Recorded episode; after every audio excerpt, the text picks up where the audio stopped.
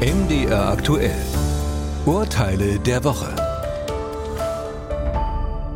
Die Pauschalreise nach Dubai ist gebucht, die Koffer von Familie Palme gepackt, der Weg zum Flughafen angetreten. Und dann kommt das Erwachen. Die Palmes haben keine gültigen Reisepässe und der Urlaub fällt aus. Dumm gelaufen? Auf jeden Fall. Aus Sicht der Palmes ist das allerdings nicht deren Schuld, sondern die des Reisebüros. Das hätte sie nämlich darauf hinweisen müssen, dass bei einer Reise nach Dubai ein gültiger Reisepass notwendig ist. Zumindest ist das die Meinung der Palmes und so klagen sie.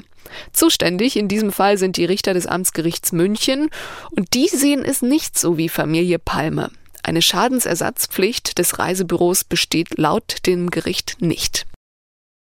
Sich über Einreisebestimmungen zu informieren und für einen gültigen Reisepass zu sorgen, ist eine Selbstverständlichkeit. Der Umstand, dass ein Reisedokument benötigt wird, ist nicht allein reiseerfahrenen Touristen bekannt und für solche offenkundig. Schon die allgemeine Lebenserfahrung lässt durch den Begriff Reisepass darauf schließen, dass ein entsprechendes Dokument grundsätzlich für Reisen erforderlich ist. Theo Trixer ist 16 Jahre alt und hat eine, wie er sich im Nachhinein eingestehen muss, ziemlich dumme Idee. Online kauft er sich Spielgeld, mehrere Scheine. Der Hersteller weist eindringlich darauf hin, dass es sich nicht um ein echtes Zahlungsmittel handelt. Und trotzdem will Theo wissen, ob er seine Currywurst an der Imbissbude vielleicht doch mit 50 Euro Falschgeld bezahlen kann.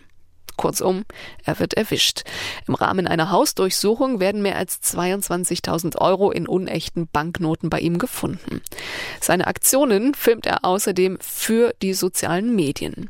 Theo Trixer wird vor dem Amtsgericht Düsseldorf angeklagt und verurteilt. Der Angeklagte wird wegen Inverkehrsbringens von Falschgeld in Tateinheit mit Betrug zur Ableistung von 30 Sozialstunden verurteilt. Conny Konfession ist Kirchenmusiker. Unter anderem bereitet er gemeinsam mit Kindern und Jugendlichen ein Musical vor. In dieser Arbeit ist er so vertieft, dass er vergisst, auf einer Trauerfeier in seiner Gemeinde zu spielen. Den Termin dafür hatte er zuvor noch selbst mit vereinbart. Danach, sagt Conny Konfession selbst, sei er aber so intensiv mit den Vorbereitungen des Musicals befasst gewesen, dass er kaum noch in seinen Kalender geblickt hatte. Am besagten Tag nahm er dann weder den Anruf des Pfarrers noch den des Beerdigungsunternehmens an. Mit Konsequenzen.